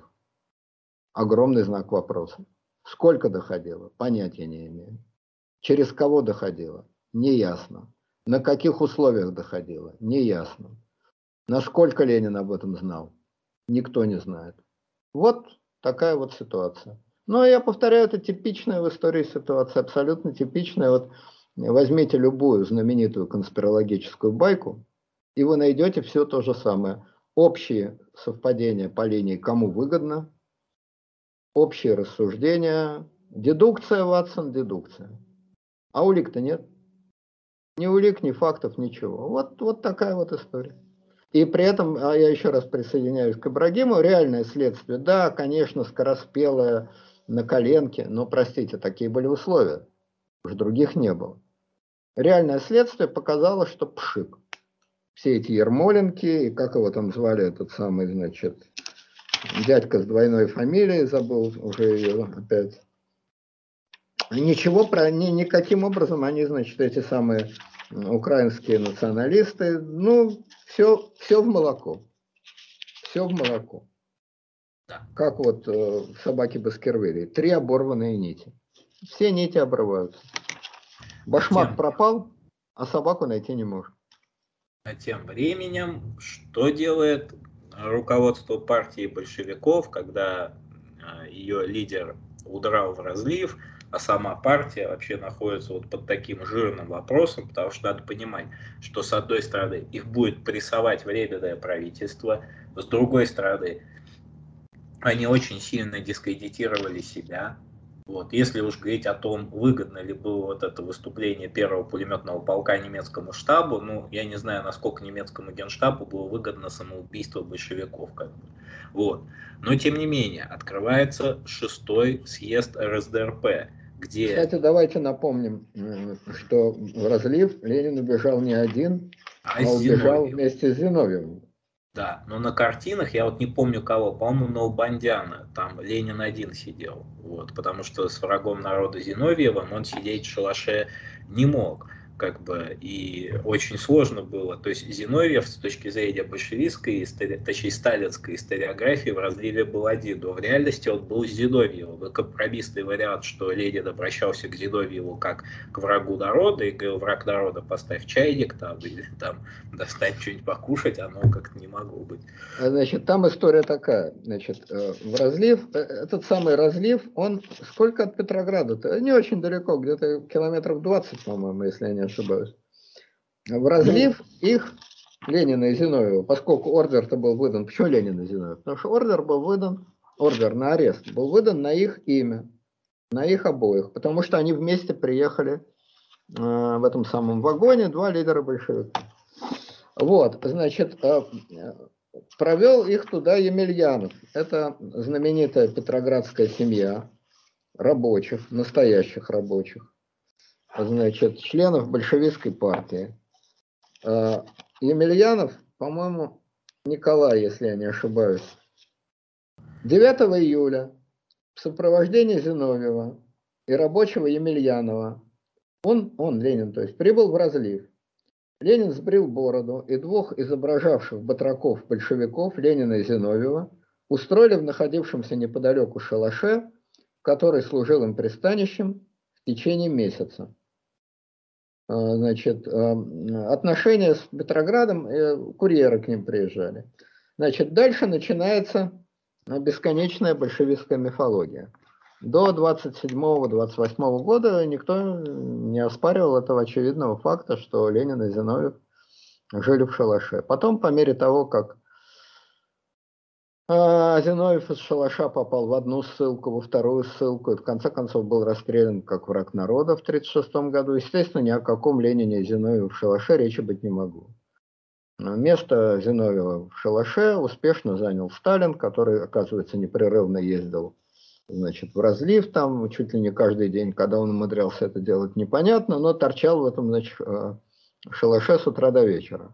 Конфуз был в том, что Емельянов дожил аж до 58 года, вот, и в 1932 году он выступил, что-то брякнул в пользу Зиновьева, его арестовали, дали ему 10 лет лагерей, потом он вернулся из лагерей, ему опять вернули эту пенсию. Да, а, причем а, погибли дети Емельянова. По крайней мере, один его сын был расстрелян, безусловно, в 1937 году. Вообще семья Емельянова пострадала так же, как почти все а, старые большевики. Вот. Он сидел, действительно, его освободили, реабилитировали, там, дали ему все мыслимые значит, премии, привилегии и прочее, прочее, но э, значит, выбить из него Э, что в шалаше с Лениным значит, торчал Сталин, как-то так и не удалось. Значит, а вообще эти визиты Сталина в шалаш, это примерно как э, Брежнев на Малой Земле, вот приблизительно из такой серии. Значит. У каждого должна быть своя Малая Земля. Стоит только раньше, что Брежнев действительно был на Малой Земле, а Сталин в шалаше абсолютно нет. Значит, и вот э, какой-то художник действительно нарисовал картину, которой, в 30-е годы, в которой в шалаше вместе э, с Лениным был Сталин. И Корней Чуковский, который эту картину видел, это был 35-й год, 36-й, имел глупость сказать, что же вы нарисовали, все же знают, что, значит, э, в шалаше с Лениным был Зиновьев. И самое удивительное, что за эти слова тут же донесли, я все это прочел в книге, значит, «Власти художественной интеллигенции». Самое удивительное, что за эти слова э, Чуковского не посадили. Но он, конечно, тут же заткнулся, понял, какую глупость он сморозил, язык себя прикусил и больше на эту тему рот не открыл. Впервые о том, что в шалаше был Зиновьев, посмел написать писатель Эммануил Казакевич. Была у него такая повесть, называлась «Синяя тетрадь». И вот в самое такое хрущевское значит, время, когда разоблачали культ личности где-то в начале 60-х годов, по-моему, в 1963 году, вышла эта самая синяя тетрадь. И уж там, конечно, Казакевич постарался нарисовать самый несимпатичный образ Зиновьева. Зиновьев-то и слабак, и боится простудиться. Ленин не боится. Босиком там по траве бегает, хоть бы хны. А Зиновьев всего боится. И Зиновьев-то такой, значит, Э, нежный, и кожа-то у него плохая, и, значит, этот самый котелок-то он удержать не может. И он такой, и он секой, а Ленин прям пионер. Но какой бы ни был Зиновьев не симпатичный, но все-таки в повести Казакевича сказано главное, что он там был раз, что он не шпион, не террорист, не агент гестапо, не агент Временного правительства и так далее, и так далее. Вот эти два колышка Казакевич в 1963 году успел забить. После того, как Хрущева сняли, опять кто там был в разливе, опять осталась тайной история, покрытой мраком. И окончательно картина разлива стала ясной только уже в перестройку к концу 80-х годов. Когда году эдак в 88-м или 89-м наконец-то Каменева и Зиновьева реабилитировали, и, наконец, выяснилось, что они не шпионы, не террористы, не сыпали толченое стекло, не убили Кирова, не планировали убить Сталина. Это, кстати, за это заодно их надо было бы действительно обвинить и расстрелять, но это уж как говорится. Вот. Так что вот такая вот история с этим разливом. Да, а, естественно, самая каноничная картина я выведу на экран это Соколова. Ноубандян не рисовал картину, Ноубандян бесконечно Сталина рисовал там. Вот. Так вот, что любопытно в этой картине, что Ленин там сидит на пеньке и что-то пишет, а, он там один, там шалаш, кап, ну, сток сена, а горит котелок э, на костре. Но очевидно, что если Ленин сидит и втыкает свои записи, то кто-то должен заниматься котелком, как бы.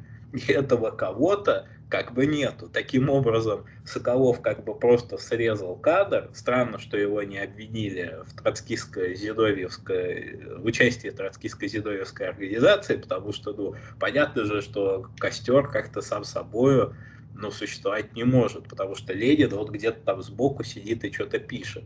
А сюжетов, где э, Ленин находится в разливе аж со Сталином. Это картина Розина Петра, Ленин и Сталин в разливе. Почему-то вот. на этой картине, да, на этой картине есть еще мальчик, но кто этот мальчик? Э, откуда этот мальчик? Вообще абсолютно Это, никого. наверное, Яша, Яша Джугашвили, наверное.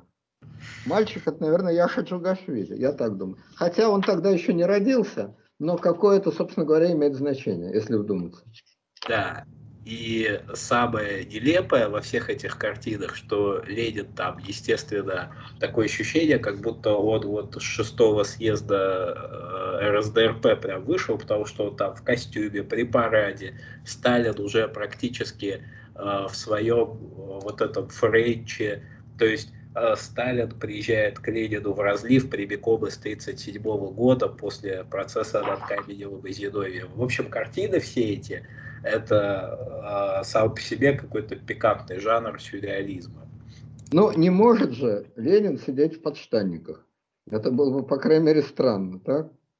Поэтому Нет, он, это... конечно, в галстуке и, значит, в знаменитом этом галстуке в горошек. Вот, кстати сказать, еще вот любопытно, значит, телеграмма Керенского э, по поводу событий, э, июльских событий, так? Телеграмма Керенского. С несомненностью выяснилось, что беспорядки в Петрограде были организованы при участии германских агентов, руководители и лица, запятнавшиеся братской кровью, преступлением против Родины и революции, арестуются. С несомненностью выяснилось, что гражданин Керенский, между прочим, юрист, который вначале был министр юстиции. Адвокат, между прочим. Адвокат, да, Саврамши. Саврамши. Не было этого. Не было этого доказано. Вот чего не было, того не было. Тут уж извините, но немножко гражданин Керенский переволновался и, как говорится, малость. Вот, я смотрю книжку э, «История гражданской войны», и в ней так очень осторожненько написано. Сарай около станции «Разлив», в котором скрывался В. и Ленин после июльских дней. И аккуратненько нарисован сарай. А Ленин вовсе даже не нарисован. То есть вопрос о Зиновьеве, он отпадает. Я, мы почему так много об этой комической, в общем, истории говорим? Потому что это же большевистская мифология. Вот так писалось история, и пишется история. С одной стороны, значит, доказано, что это немецкие агенты. Ну, просто доказано и все тут. С несомненностью, как он там выразился, с несомненностью выяснилось. Выяснилось. Вот, хотя абсолютно ничего не выяснилось. С другой стороны, значит, вот разлив, в котором сначала были Ленин и Зиновьев, потом Ленин и Сталин, потом один Ленин. Кстати, странно, что, значит, э, а, вот кто был этот мальчик. Брежнев, естественно. Естественно, это был Леонид Ильич. Ему было как раз 11 лет.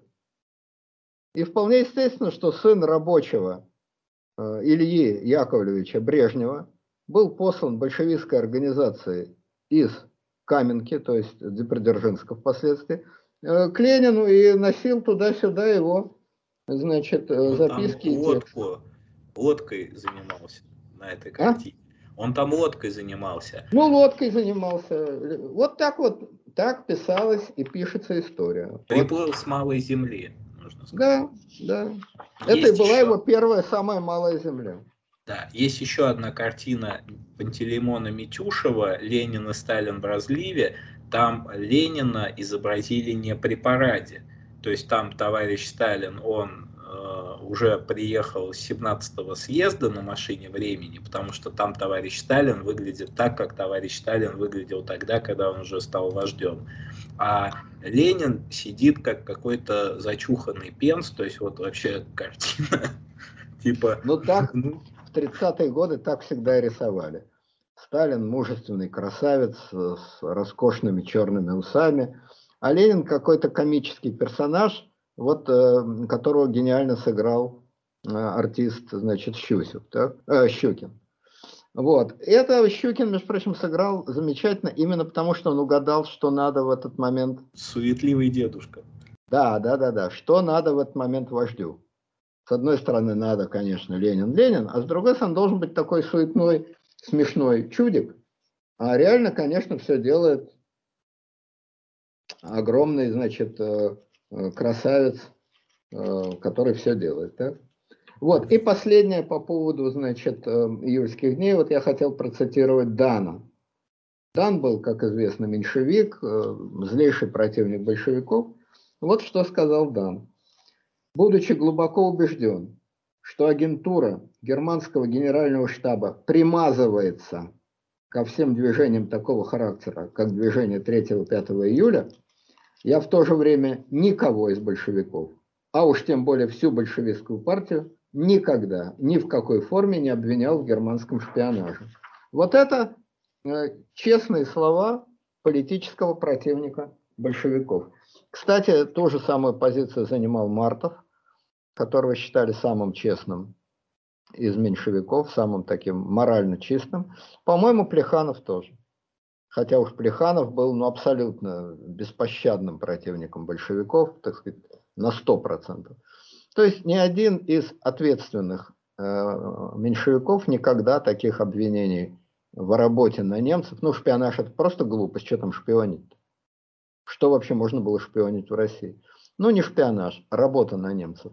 Никто, конечно, в этом большевиков не обвинил. Да. И главное, пожалуй, их алиби заключается в том, что Ленин в эти дни дело всей своей жизни очень стремительно хоронил.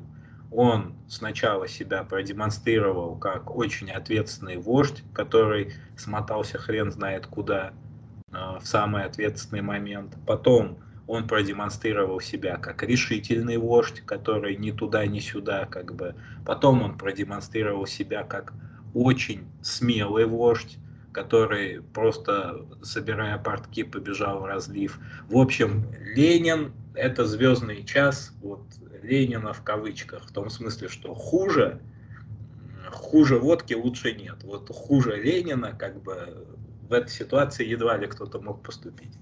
Тут я при всех своих э, вечных апологетических высказываниях в адрес Владимира Ильича спорить не буду. Действительно, э, ну, единственное, что я могу сказать его оправдание, что свалилось это все действительно неожиданно. Что угадать, что выйдет первый пулеметный полк, что на пустейшем, вообще ни на каком месте. Там же ни, никакой причины не было, никакого повода, ничего не было. Вдруг взбесились эти пулеметчики какая муха ЦЦ их покусала, что их понесло. Это угадать было абсолютно невозможно. Поэтому претензия, что в этот момент, э, значит, э, Ленин просто не знал, ну, естественно, не знал. Так можно и претензию предъявлять, что он и февральскую революцию прошляпил. Ну, так сидел человек в Цюрихе, откуда он мог знать? Угадать, что именно в этот момент взбесятся эти пулеметчики, но этого не мог никто. И они сами этого за пять минут еще не знали. Ну вот какая-то муха их укусила, а понесло. Анархисты, а вся эта буча. Понятно, что если это закончилось столкновением с жертвами, то просто так разгром левой организации в семнадцатом году, наверное, люди с оружием просто так не спустят на тормозах. Потому что до этого гораздо был мельче повод, это, господи, это что-то брякнул Бирюков, и началось столкновение. Сейчас разгромили какую-никакую, но большую левую организацию. И в этот момент Ленин что делает? Все, вот Михаил Сергеевич Ленин.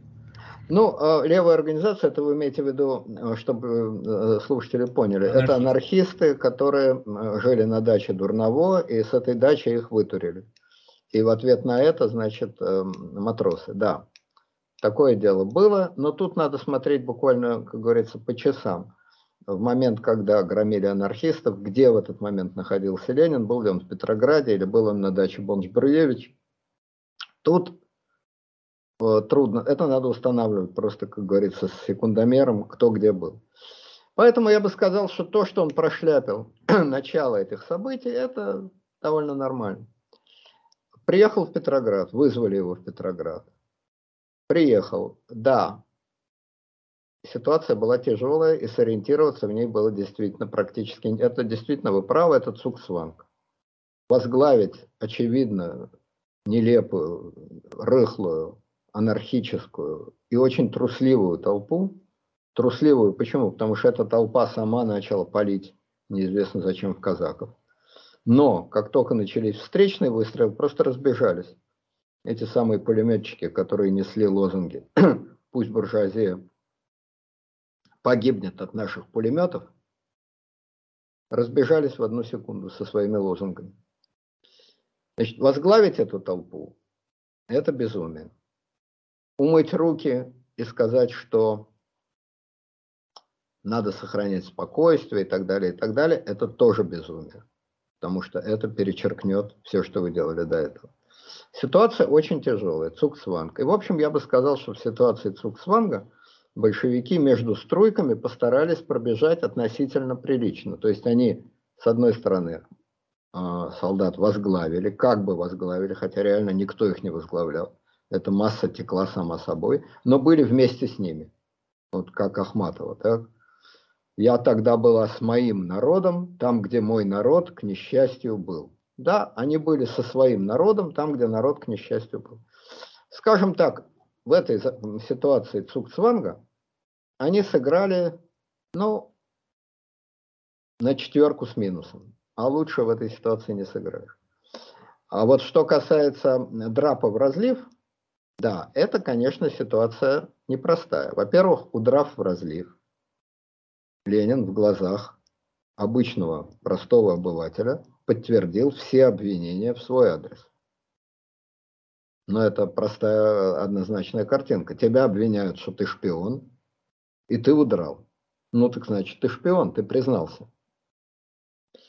А с другой стороны, конечно, был шанс, что если он явится на суд, то дело может обернуться по-всякому. Допустим, честные судьи там его бы не засудили.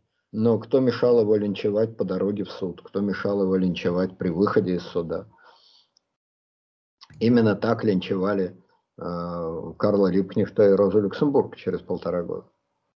Я тут добавлю, что вот на открытии шестого съезда Сталин, ручной усатик Сталин, прокомментировал положение Ленина словами «Юнкера до тюрьмы не довезут, убьют по дороге». То есть, ну, это, это вполне возможно было, конечно. Да, это, конечно, но, было вполне возможно. Но если ответственный работник, так сказать, который уже на коротком поводке у Ленина, он уже не бухтит, он уже отрекся вот от Каменева, и он стоит твердо на ленинских позициях. Если он начинает с того, что он пытается отмыть вот авторитет своего вождя в глазах как бы своих однопартийцев, это говорит о многом, о том, что дело коммунистов как бы Ленин очень сильно подкосил. Нет, конечно, авторитета ему это, мягко говоря, не добавило. Ни вне партии, ни внутри партии, вне всякого сомнения. А поэтому в этом смысле я с критикой, которую вы высказываете, в общем, скорее соглашусь. Но я на эту критику могу ответить только то, что я говорил в самом начале. Любые глупости, любые ошибки, любые проявления трусости перекрываются одним единственным. Ты сумел создать такой инструмент, который поворачивает извините за пафос, колесо истории. У тебя в руках есть, вот как Стругацкие там писали, ум клайдет, волшебная палочка. И ты эту волшебную палочку уже не по наследству получил. Ты ее создал сам. Ты удрал. Ты смылся в разлив. Тебя нет на съезде. Но ведь на этом самом шестом съезде не случился бунт против Ленина.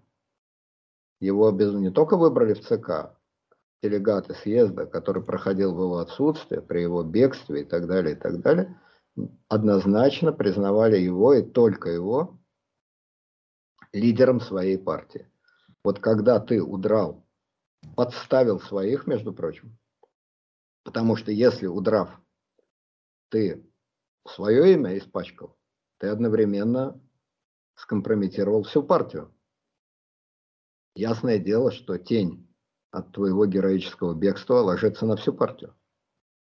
И эта самая партия в этот момент не раскалывается, не откалывается от тебя, не критикует тебя, а наоборот воспринимает, продолжает стоять на том, что ты их единый неделимый вождь, Это, конечно, я считаю, высшее достижение политика. Создать такую группу а, фанатов. Ну вот, представьте, что завтра появятся документы, однозначно изобличающие, что в то время, как я вот выступаю, я получаю расписки из администрации президента. Кириенко мне за каждое выступление платит там, ну ладно, не буду себя слишком рекламировать, но по 50 тысяч рублей. За каждое выступление получает Кириенко по 50 тысяч рублей. И в этот момент вот все слушатели нашей программы объединятся и скажут, не верим, по-прежнему держим его сторону, по-прежнему считаем его светочем истины, настоящим гением 21 века, великим публицистом, великим оратором, великим философом и вообще великим и любимым. Ну что Кириенко мне на это скажет? Скажет, ну, до сих пор я платил тебе по 50 тысяч, теперь буду платить по 500, поскольку цены тебе нет. Ты действительно великий и гениальный публицист. Вот что есть высшее, доказать, высшее свидетельство силы политик. Создать партию, э, которая не ломается. Между прочим, э, надо иметь в виду, что нацистская партия э, после путча сильно затрещала. Очень сильно. А когда... После пивного путча иметь в виду 23-го года. Да, 23-го года, после 23-го года. Она сильно затрещала. Значит, Рем удрал в Боливию, Некоторые лидеры отошли, переругались все между собой. И Гитлер несколько лет с огромным трудом склеивал осколки этой партии, потому что они там рассобачились, рассобачились по первому, по первому сорту. Штрассер так и остался непримиримым оппозиционером. Но авторитет Гитлера из тюрьмы Ландсберг, вот да. он, по сути, из тюрьмы Ландсберг стартовал наверх.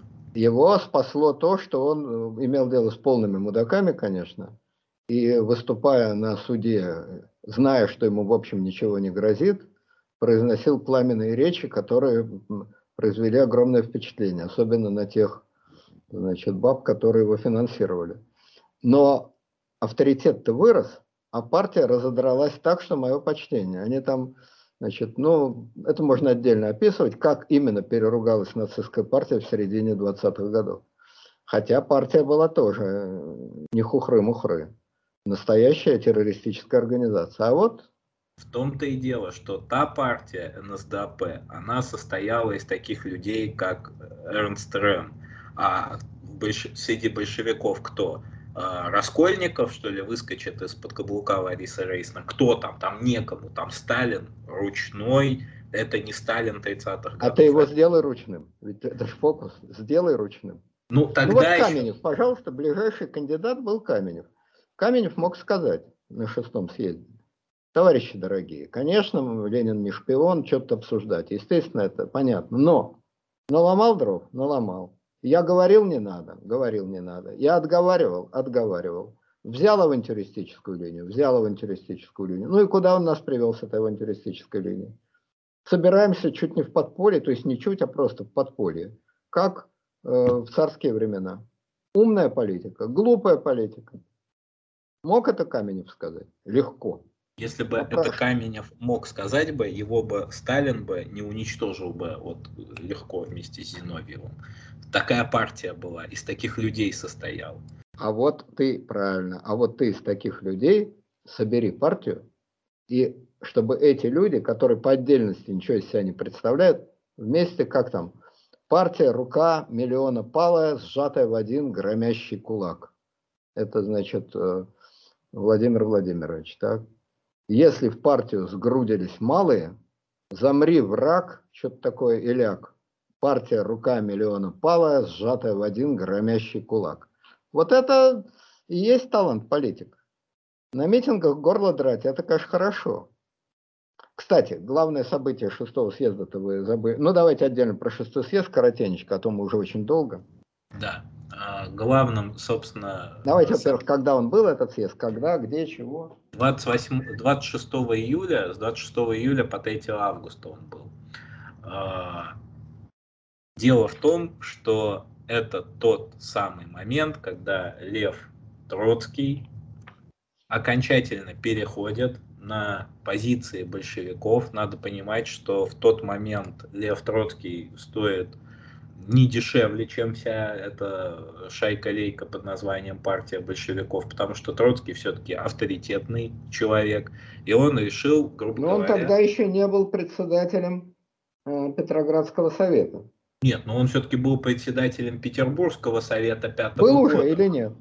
Нет, еще тогда не был, Вот, что-то и дело, что нет. Но его-то все-таки помнят с пятого года еще. В пятом он... году был, да, в пятом году был, а в семнадцатом он еще не был значит, председателем Петроградского совета. Но стоил, в общем, Зиновьев не уж не точно... Зиновьев, Троцкий. Ой, Троцкий, не намного э, дешевле, чем вся эта гоп-компания под названием «Партия большевиков».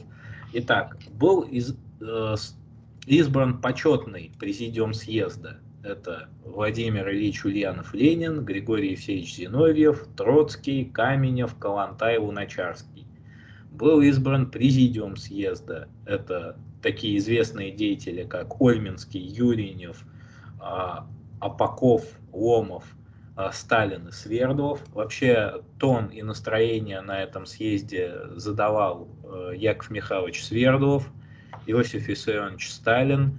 А, основной доклад читал такой партийный деятель Ивар Теннисович Смилга также очень так ярко вышли. А разве не Сталин делал доклад? Я, честно говоря, думал, что... Доклад ЦК, три докладчика было. Это Свердлов, Сталин и Смилга. Угу. Вот. А, были отчеты с мест, решались там вопросы. Орджоникидзе выступал на этом съезде. Вот остальные деятели, такие там как Скрипник, Э, Глебов, Авилов, там Харитонов, они уже известны, конечно, меньше, но они тоже на этом съезде э, выступали. В общем, на самом деле э, партия большевиков это единственный был позитив для нее, что Троцкий перешел окончательно на их сторону. Потому что... Его прямо на съезде приняли в партию.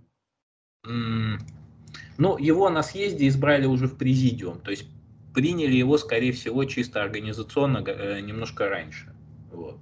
А, потому что, ну, выглядело бы это, наверное, диковато, что человек сразу залетел в президиум, не успев вступить в партию. Но не важно. Важно что? А, нет, вот как было. Съезд принял в партию группу межрайонцев. Да, во главе, во главе с Троцким. Эта группа была создана в 2013 году. Вот. Входили в нее, кроме Троцкого, Луначарский, Урицкий, Володарский и э, Йоффе, Йоффе Александр Адольфович. Это был ближайший к Троцкому человек. Мы еще о его судьбе, я надеюсь, будем иметь случай поговорить. Кстати, незаурядная довольно личность, в отличие от там Володарского или Урицкого. Йоффе был человек интересный. Ну, вообще, э, в Центральный комитет там очень много известных в будущем избрались. То есть тот же Урицкий, Милютин, э, Артем, э, это вот псевдоним Федора Сергеева, чьего сына усыновил аж сам Сталин. Вот. Это Кристинский, такой очень яркие международные деятели. Дзержинский. Бухарин, естественно. Бухарин, да. Муранов, э, Сокольников, Шаумян, который известен по истории с 26 бакинскими комиссарами. Берзин, это такой э, военный деятель. Так что вы зря, что это была такая уж серая масса. Нет, это была совсем не серая масса. Это были, конечно, люди, не бог, ну, то есть, я бы сказал так, по сравнению с Лениным они выглядели, конечно, слабо. Но, в общем, это были вполне многие волевые, действительно. Вот, организаторы неплохие. Ну, некоторые образованные были, допустим, Бухарин. Конечно, образование такое своеобразное несколько, но, по крайней мере, назвать их неучами. Ну, там разные были. Вот Артем, тот известен как хороший волевой организатор. Но, конечно, образованным, так сказать, марксистом он не был. Ну, Бухарчик, человек известный, тут тоже отдельно, мы о нем поговорим. Йоффа интересный человек, он из купеческой семьи, богатая купеческая семья из Крыма. Вот, он э, был всегда, значит, ближайшим э, к Троцкому человеку. Ну, давайте я уж тогда о нем расскажу пару слов. Значит, э, Йоффе был ближайшим к Троцкому человеком. Он никогда не был большевиком, всегда шел за Троцким, но после того, как э, организация межрайонцев вступила в большевистскую партию, он тоже вступил. Вот, эм, он был послом, первым послом э, РСФСР, ну то есть Советской России, в Германии. После значит, Бреска он был членом делегации, которая подписала Брестский мир.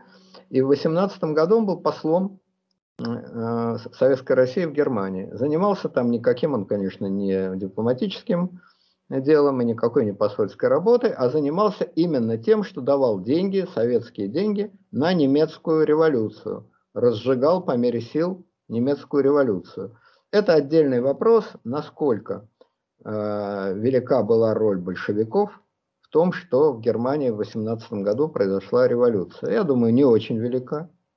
Но некоторую роль, конечно, тоже большевики сыграли. По крайней мере, у них, у большевиков, у посольства советского, были контакты с группой «Спартак», которую возглавлял Карл Липкнехт, самый выдающийся европейский левый социал-демократ. Вот, потом Йоффе, значит, много лет был на дипломатической работе. А, он с самого начала примкнул к Троцкому, с самого начала был в троцкистской оппозиции, так называемый. Был он послом в Японии, был он послом в Австрии, и в какой-то из этих стран, не помню в какой, кажется, в Японии, он заболел. Вот я, честно говоря, не знаю, какая это была болезнь, инфекционная какая-то, но очень тяжелая и очень мучительная. А конец Йофа был очень печальный. Он, значит, э, просил ЦК э, дать ему денег уехать лечиться за границу. Там вроде не факт, что это могли вылечить, но какие-то шансы были. ЦК ему в этом категорически отказал, что было особенно подло, если учесть, сколько денег тот же самый Йоффе, который, повторяю, был из довольно богатой купеческой семьи, сколько денег он передал на большевистскую партию. К тому же большевики, не только большевики, но и писатели разные, там спецы, постоянно ездили лечиться в Европу и на это деньги находились. А Йоффе, как оппозиционеру, троцкисту, денег не дали. И он покончил с собой, застрелился в 27 году. Застрелился он, по-видимому, все-таки не по политическим мотивам, а потому, что просто был в тяжелом очень физическом состоянии. Э, человек он был совсем не старый, было ему где-то меньше 50 лет, насколько я понимаю. Сейчас посмотрим. Да, я думаю, что... Да, Какие 50? Ему и 40, э, ему, ну да, 44 года ему было. 44 года. Вот, он застрелился, значит, семья его была репрессирована. Да, и перед смертью он написал письмо Троцкому, что вы всегда были правы в общеполитических вопросах. Они хотя были ближайшие друзья, но были на «вы» почему-то. А вы всегда были правы в общеполитических вопросах, но вы слишком робко отстаивали свою правоту. У вас никогда не хватало решительности окончательно, значит, прямо выступить против а, партийной бюрократии. Вот, значит, а, Троцкий выступал на его похоронах, по-моему, его похоронили, если я не ошибаюсь, на Новодевичьем. Ну, естественно, в 30-е годы, если он был на Новодевичьем, могилы сравняли с землей, это само собой понятно. И Троцкий сказал, что вот, значит, подражайте этому борцу и революционеру в его жизни, но не подражайте в его смерти. То есть тоже глупая фраза, но что, если человек плохо, он застрелиться не может. Вот, значит, э, в партии это самоубийство встретили, естественно, издевками, насмешками, гоготом и так далее. Семья его была репрессирована, дочь. Она была тоже активная троцкистка. Она была репрессирована, провела в лагерях там 20 лет, но она выжила. Она дожила до 80-х годов. И она умерла в Соединенных Штатах. Она уехала в Америку, и перед смертью она опубликовала довольно интересные воспоминания о своей жизни. о своем отце. Я не помню, честно говоря, э, у нее тоже была семья, и тоже, конечно, она вышла замуж за большевика, и тоже, естественно, за троцкиста. То есть это вот такие идейные, абсолютно идейные, твердокаменные, идейно-твердокаменные большевики. Вот такая семья. До 99 -го года она дожила. Нифига себе. Ну, значит, ей было уж хорошо за 90. Ей 92 хорошо, года 90. было, да. А? Вообще, 92 хорошо. года было. Я бы хотел подытожить на чем? На том, что вот этот переход Троцкого в партию большевиков, он позволял вывести большевиков из главного стратегического тупика, куда их, в общем-то, завел Ленин. Ленин пытался передать власть съезду, который эту власть получить не хотел. И Нет, перед... это я, тут я с вами не согласен. Я думаю, что он меньше всего думал, переда... кому бы то ни было передать власть, да что вы, да никогда в жизни. А, нет, во всяком случае, механика такая была. Ну, механика. Да, и Формально. будущим архитектором Октябрьского переворота будет именно он, что вот слово «передать» означало военно-революционный комитет. Слово а, «съезд» означало большевизированный съезд. Вот. Это первый момент. Второй важный момент, что э, из этого главные политические дивиденды э, извлекли Александр Федорович Керенский, который подавил это восстание и. И это помогло ему, Керенскому, заесть отвратительное ощущение, у всех во рту было омерзительное ощущение, что он начал наступление, не подготовил, полностью провалил, и это июньское наступление на фронте, и это стало его поражением. Но одержав хотя крохотную, хотя символическую, но победу в тылу, он ощущение от своего глубочайшего поражения на фронте сумел перебить. Да. И тут же он выдвигает Лавра Корнилова на должность верховного главнокомандующего, и тут Корнилов показывает свою, свою замечательную особенность. Он говорит, что я готов принять пост верховного главнокомандующего только при условии, что отвечать я буду перед своей совестью и Господом Богом. То есть не перед кем. Но Керенского это не смущает, потому что Керенскому, как ему кажется, ей, у него есть ключик Корнилову. Этот ключик называется Борис Савенков, который с одной стороны, социалист, то есть брат Керенского по социалистическому, по, по эсеровской партии, с другой стороны, это очень правый социалист, это сторонник порядка. И власть фактически переходит к триумвирату. Это к премьер-министру Керенскому, управляющему военным министерством по существу министру обороны Борису Савенкову, и к верховному главнокомандующему Корнилову. Именно они будут определять вот судьбу войны, фронта, тыла в период с августа по октябрь 2017 года. О них мы в следующий раз и будем говорить. Да. Ну, я думаю, что при таком раскладе, в общем, более-менее не нужно никакое заключительное слово. Единственное, что я могу сказать, что вся эта история, она, конечно, очень поучительная. Вот это, есть такое выражение, бой со слепым в подвале. Это есть история. Довольно хаотические движения, довольно хаотические броуновские движения, но сквозь этот хаос все-таки прослеживаются общие, общие тенденции, общие векторы, общие линии. Вот эти тенденции 2017 года, нарастающая значит, хаотизация, нарастающая, нарастающий распад всех систем. И здесь интересно две встречные тенденции тенденция Ленина. Чем хуже, тем лучше. Быстрее, быстрее, быстрее довести дело до полного краха. Да, не удалось э, в июле, да, примкнули к дурацкому движению. Да, но тем не менее, я верю, я ставлю на распад. Я ставлю на центробежные силы.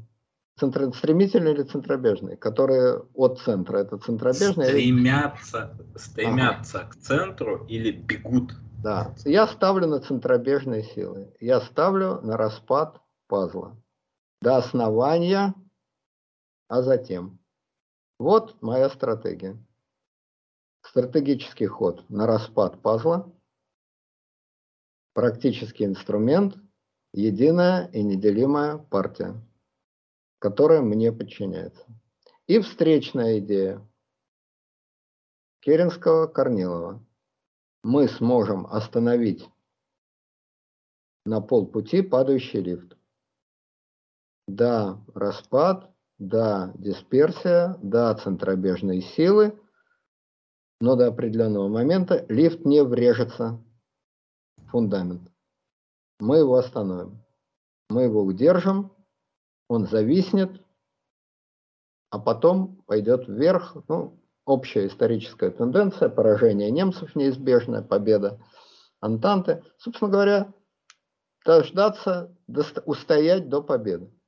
День простоять, до ночи продержаться. Да, эту победу одержим не мы. Ее одержат на Западном фронте союзники. Но это не важно. Главное, чтобы мы оставались союзниками. Вот две стратегические линии. Две ставки. Вот. При этом, значит, если у Ленина инструмент – это моя партия, партия – это я, вот уж действительно, есть Ленин, есть партия, нет Ленина, нет партии. А, значит, а, то у Керенского государство, да, развалившееся, да, такое, да, всякое, но другого-то нет? Нет. Армия, пусть она в полураспаде, пусть она в таком секом виде, но Керенский, э, Керенский, Корнилов соберет какие-то остатки этой армии. Корнилов сможет их сгруппировать. Черт с ним, пусть там будут женские батальоны, пусть там будут юнкера, пусть там будет любая шелупонь. Лишь бы додержаться. Счет идет на месяцы. Сколько Германия может еще существовать? Дни Германии, месяцы Германии сочтены. Вот Тем более, две что... стратегические линии. Тем более, что в войну вступили Соединенные Штаты. Раз. А когда Америка? С апреля. В апреле. Ну, ну, реаль... Да. В реальности они действуют начали, естественно, с лета 17 -го. А это не важно. Главное, что сама такая гигантская, чудовищная машина, как Америка. Второй момент. Все ждут правого поворота, то есть революция зашла предельно влево, когда самыми правыми являются кадеты.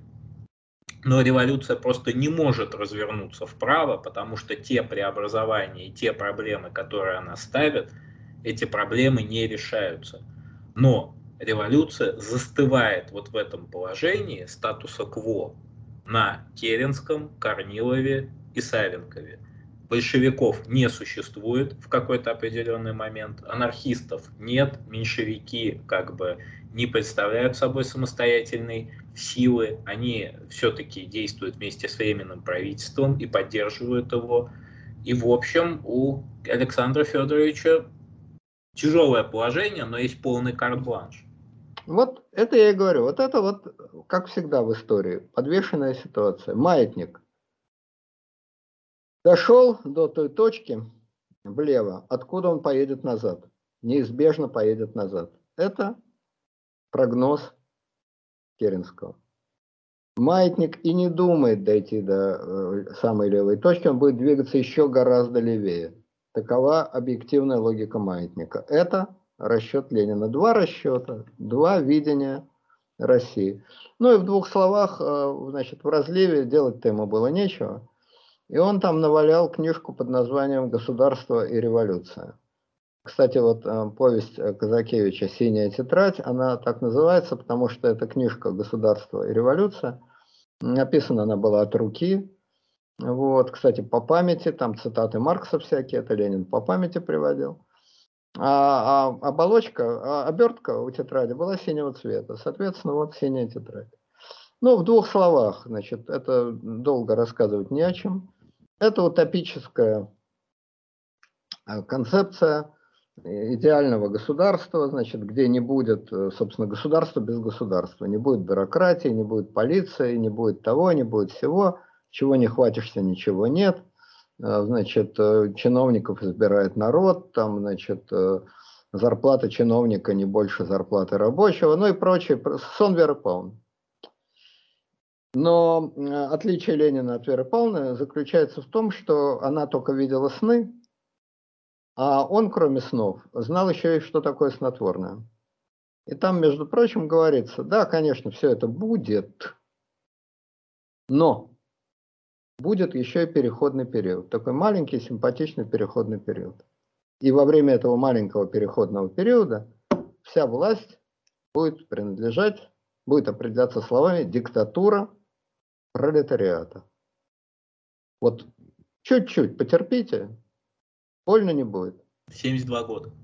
Таблеточка, примите, заснете.